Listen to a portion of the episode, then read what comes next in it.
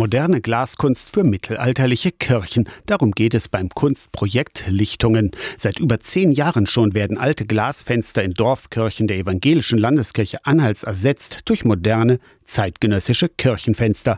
Am Dienstag wurden im 60 Einwohnerort Mühlsdorf bei Zerbst die von Glaskünstler Julian Plodek geschaffenen Fenster für die 1885 erbaute Dorfkirche vorgestellt. Nach Mühlsdorf muss man wollen. Und das ist keineswegs respektlos, sondern einfach der Tatsache geschuldet, auf dem Weg mit dem Fahrrad von Zerbst niemandem begegnet zu sein, außer ein paar Krähen.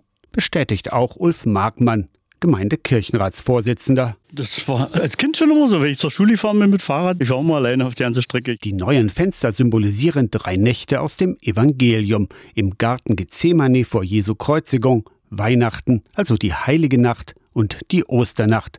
Holger Brülls vom Landesamt für Denkmalpflege ist begeistert. Diese tiefblauen leuchtenden Fenster mit den Sternen und den drei Monden, das ist also richtige Glasmalerei, wie man die seit Jahrhunderten kennt. Man sieht ja auch, wie die Leute davon wirklich ein bisschen elektrisiert und angefixt sind. Diese Fenster, die symbolisieren in ihrem tiefen Blau erstmal eine finstere Nacht. Dann leuchten diese Sterne drauf hervor und diese herrlichen Pflanzen.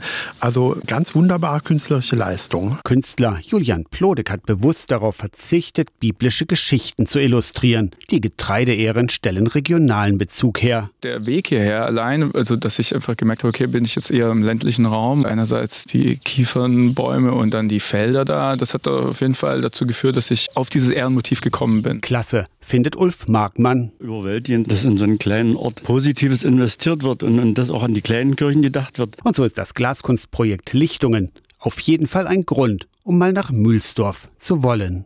Aus der Kirchenredaktion Torsten Kessler.